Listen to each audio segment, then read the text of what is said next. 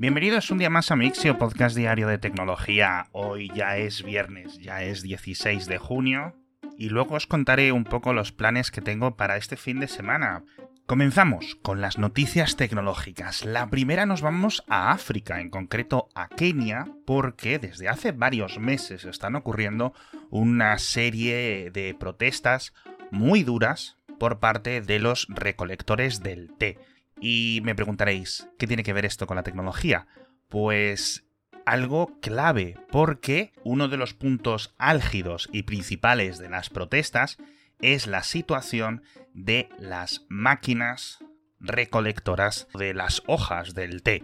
Obviamente es una industria muy importante para el país, pero los trabajadores literalmente están quemando estas máquinas en propiedad de múltiples multinacionales que operan en el país porque les están quitando el trabajo. Os dejo muchísimos enlaces sobre toda esta historia que lleva unas semanas ocurriendo en Kenia y no me había enterado. Una de estas máquinas, según leo en la prensa local, es capaz de hacer el trabajo de 100 personas, de 100 trabajadores humanos, con lo cual podéis imaginar cómo están siendo adoptadas por estas grandes empresas. Son un tipo de máquinas relativamente eh, sencillo, una especie de tractor barra cosechadora, pero también con unos métodos muy específicos para saber qué hojas seleccionar, es decir, que no es una máquina que existiese hace 30 años ni hace 5 años, es algo reciente. Y creo que es un debate muy significativo, no solo por las ramificaciones que podemos ver de este tipo de avances tecnológicos en toda la industria agropecuaria, y esto está causando, obviamente, debates altísimos. Y el gobierno está intentando mediar. Proponen una división de 60-40, es decir, que las multinacionales de el té que operan en el país puedan utilizar las máquinas para el 40% de la recolección y a humanos para el 60% restante, lo cual seguiría siendo un golpe gigante porque, según leo, hay 200.000 personas que se dedican literalmente a esta industria en el país. Es el tercer mayor exportador de té después de China y Sri Lanka. Si cuentas el resto de trabajadores que están dentro de la industria y del sector, pero que no están recogiendo activamente las hojas, te vas a millones de keniatas. Es decir, el impacto social de esta nueva tecnología es brutal. Es algo digno de libro de ciencia ficción. Un ejemplo de estos en blanco y negro de cambios sísmicos provocados por un avance tecnológico. Por una parte tiene sentido, no es al final en su mayor reducción muy diferente de los conflictos de la revolución industrial hace tantísimos años, de los cambios en la minería, de los cambios en tantas y tantas industrias y sectores, pero verlo así en directo me está impactando bastante. Una nota un poco graciosa sobre estas protestas, porque la verdad que me he tirado un rato largo empapándome de lo que estaba ocurriendo, era que en las más recientes, que quemaron siete u ocho máquinas diferentes, según calculo hay unas veinte, veintitantas que han quemado en los últimos meses, Además, entraron en las cuadras de uno de los empresarios o alguno de los capataces de la plantación que fuese y le abrieron las puertas y le espantaron al ganado y las vacas se fueron corriendo.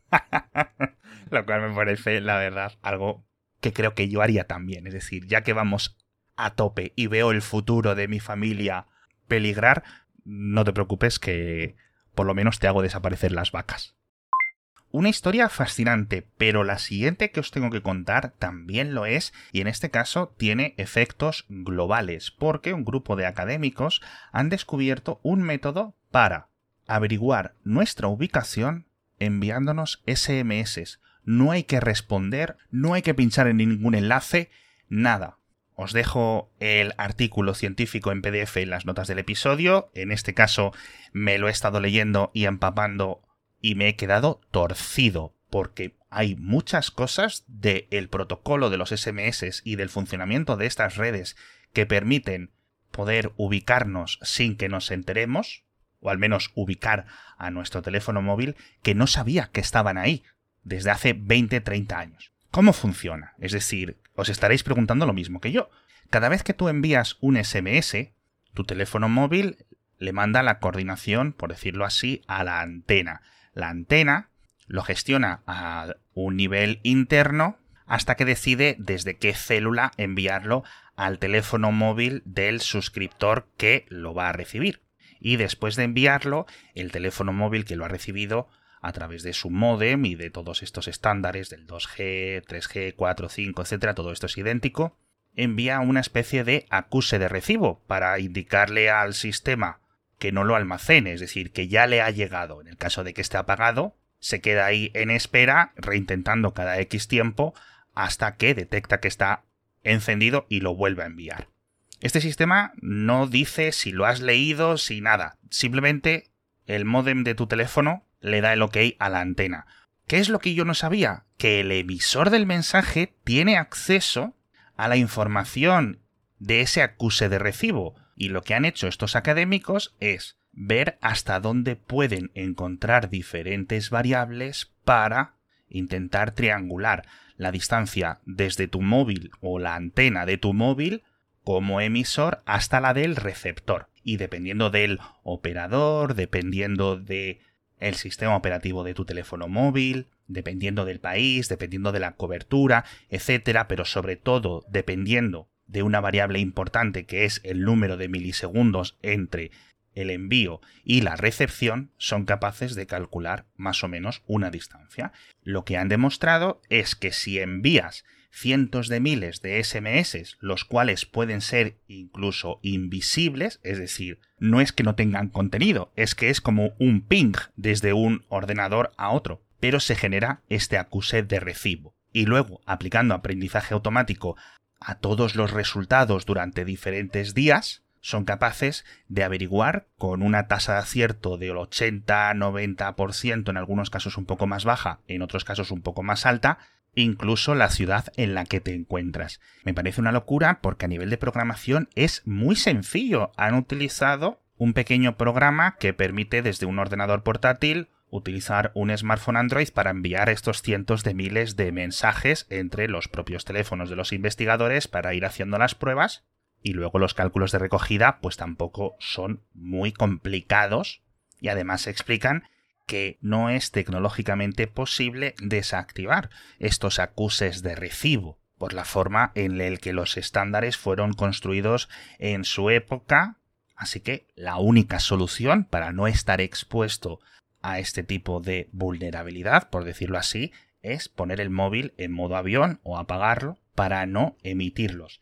Una locura. Francamente, desconocía lo complejo que era todo este mundillo técnico de los SMS y que algo tan básico como recibir únicamente la fecha en milisegundos en la que tu teléfono recibió un mensaje, una vez que se multiplica por un montón de ocasiones, pudiera dar tanta información. Quienes van a dar mucha información, por cierto, son dos altos ejecutivos de Mega Upload que van a testificar contra su jefe, contra Kim.com, a cambio de recibir dos sentencias de cárcel mucho más cortas de las que se enfrentaban. Esto es un acuerdo que han llegado con la justicia neozelandesa y estarán en la cárcel menos de tres años, comparado con los diez años, once años que pedían. Si os sorprende que hablemos de Mega Upload en 2023, es obvio porque su detención fue en 2012. Ha pasado por todas las instancias de la justicia del país, de hecho, esta es una decisión, una sentencia del Tribunal Supremo. De los cuatro acusados, estos dos y Kim.com, el cuarto ya se ha muerto desde entonces, desde que fueron arrestados por primera vez. Así que estaremos atentos a ver cómo evoluciona el juicio del cabecilla de Mega Upload y de qué es lo que se decide con su extradición a Estados Unidos. Y quizás en el caso completamente contrario, al otro lado del espectro de Megaupload está una suscripción mensual para cargar coches eléctricos que la han lanzado en Thunder y todos los que viváis en España y tengáis un coche eléctrico, quizás os interese porque solo cuesta 10 euros al mes y no es una barra libre, no te permite cargar el coche todas las veces que quieras, simplemente te ofrece un descuento de entre el 11 y el 25% actualmente cuando vayas a sus cargadores. No tiene ningún tipo de permanencia, lo usas los meses que quieras. Es relativamente similar a lo que ofrece Tesla para sus clientes, pero algo a nivel universal y según leo a Lars de Todos Eléctricos, el cálculo de si te sale a cuenta estos 10 euros al mes o no es que recargues unos 60 kilovatios hora cada mes, es decir, las rebajas que vas a conseguir ya son más altas que esos 10 euros y 60 kilovatios hora no es mucho, es apenas una carga completa de la batería de un coche eléctrico relativamente común. No sé si en el futuro si publicarán una suscripción rollo Netflix, rollo buffet libre de pagas 100 euros al mes y puedes cargar todo lo que quieras en nuestros cargadores. No sé si hay alguna empresa de hecho que lo ofrezca, pero seguro que para muchos, sobre todo clientes empresariales, les sale a cuenta. Y me viene muy bien también esta noticia porque así os cuento el patrocinador de esta semana que ya sabéis que es BP para el otro tipo de coches, los coches de combustible que puedes conseguir un ahorro de hasta 8 céntimos por litro repostando BP Ultimate con tecnología Active cuando pases tu tarjeta Mi BP o tu aplicación de Mi BP. Ya sabéis que tenéis las notas del episodio, tanto el enlace a mibp.es como a plandinobp.es. Aplicaciones completamente gratuitas y el ahorro lo vas acumulando y acumulando y acumulando que vais a poder aprovechar hasta el 30 de junio y se acaba notando. Además que BP Ultimate con tecnología Active merece la pena como combustible para tu coche, quiero decir, es mucho más eficiente, así que no solo te vas a ahorrar hasta 8 céntimos por litro, también vas a poder hacer más kilómetros con tu coche. Ya sabéis, os dejo todos los enlaces en las notas del episodio. Y vamos a seguir hablando de la protesta de Reddit, porque, como digo en el boletín, creo que el primer golpe duro se lo acaba de dar una de sus eh, mayores comunidades que abandona la plataforma. No es de las que yo consideraría grandes grandes, es R Star Trek, la calificaría dentro del terreno de las medianas, son unos 700.000 suscriptores, y se han mortado su propia instancia de Lemmy, este sistema muy similar a Reddit que funciona sobre ActivityPub. El tipo de demográfico que está suscrito al subreddit de Star Trek es un poco peculiar, pero esta experiencia podría validar, tanto para bien como para mal, una mudanza de alto calibre desde una plataforma centralizada a una bajo la potestad completa no solo de los usuarios, sino de sus propios moderadores. Así que vamos a ver qué tal les va. Y ahora por fin voy a comentar la propuesta de la Unión Europea, en concreto de la Comisión, con Google de hace un par de días, que se me estaba pasando comentarlo, y es que le ha dicho Margrethe Vestager, la comisaria de competencia, a Google directa y planamente que venda su división de pujas publicitarias. Dice que de esta forma se eliminarían los conflictos de interés que la propia comisión observa dentro de los negocios de Google y que se acabarían muchísimas de las investigaciones y futuras multas. O otro tipo de elementos como la posición dominante en Android o la posición dominante en X o en Y que no estarían afectados, pero esa es la propuesta de la comisión. Y digo propuesta porque este órgano ejecutivo no tiene potestad para decirle a Google, usted divida su empresa, véndala y conviértala en una empresa independiente. Así que si Google no quiere hacerlo, como ya han dicho que no lo van a hacer, el siguiente paso es un enfrentamiento judicial muy, muy largo en el que los tribunales sí podrían tener la capacidad de sentenciar algo en este ámbito. Otra de las posibles soluciones a corto medio plazo sería un acuerdo multilateral, tanto entre la Unión Europea y el gobierno de Estados Unidos con Google para gestionar esta desinversión. Y se refieren al tema de las pujas publicitarias, por lo que cualquiera que haya escuchado más de tres o cuatro episodios de este podcast estará cansado de escucharme hablar.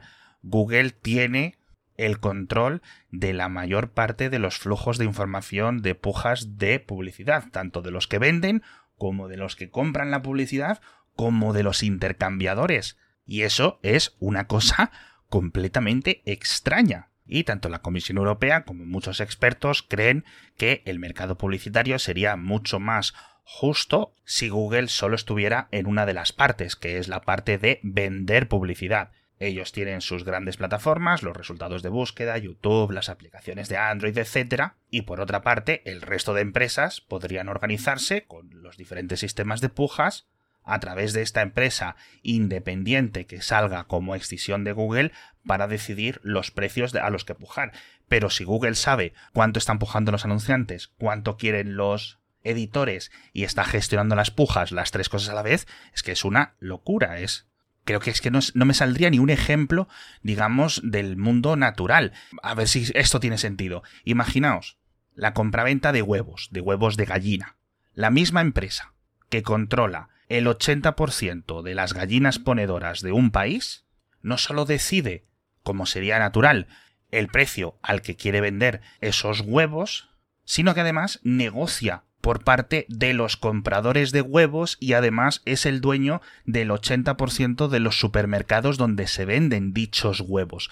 No tendría sentido, ¿verdad? Para vosotros. Pues esto es lo que hace Google desde 2000 no sé cuántos, 2005, cuando compró DoubleClick y YouTube y empezó a crecer este gran negocio publicitario. Según la propuesta de la Unión Europea, Google vende esta división, se lleva ciento y pico mil millones de dólares, por ejemplo, pero a cambio solo decidiría el precio al que oferta los huevos, no el precio de la compra. ¿Tiene sentido lo que os he contado? No lo sé, espero que sí.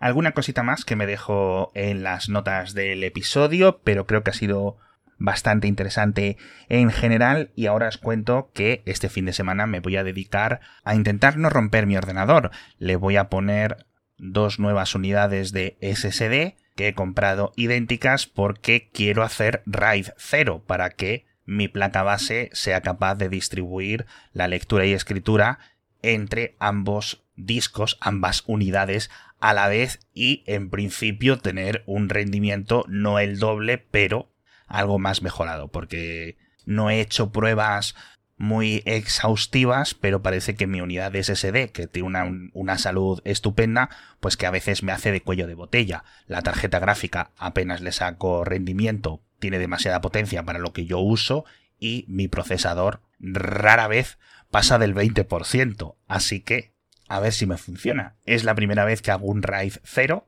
No os preocupéis que en el momento que lo ponga voy a establecer un sistema de copias de seguridad bastante interesante para no poder perder todos los datos de golpe y ya os contaré qué tal me ha ido y si tenéis algún consejo pues ya sabéis dónde encontrarme para decirme lo que queráis. Muchísimas gracias a todos de nuevo por estar conmigo toda esta semana en el podcast diario y en el resto de podcast y nos vemos la semana que viene. Ahora ya sí, por cierto, estrenamos el nuevo podcast el martes. Así que se ha hecho de esperar porque mi compañero en el podcast necesitaba aprobación de su empresa para poder contar los tipos de cosas que comentamos en el programa y ya por fin la ha obtenido, que llevamos creo que dos o tres episodios grabados en espera de poder publicar. Muchísimas gracias de nuevo y espero que paséis un muy buen fin de semana. Nos vemos el lunes con más noticias de tecnología.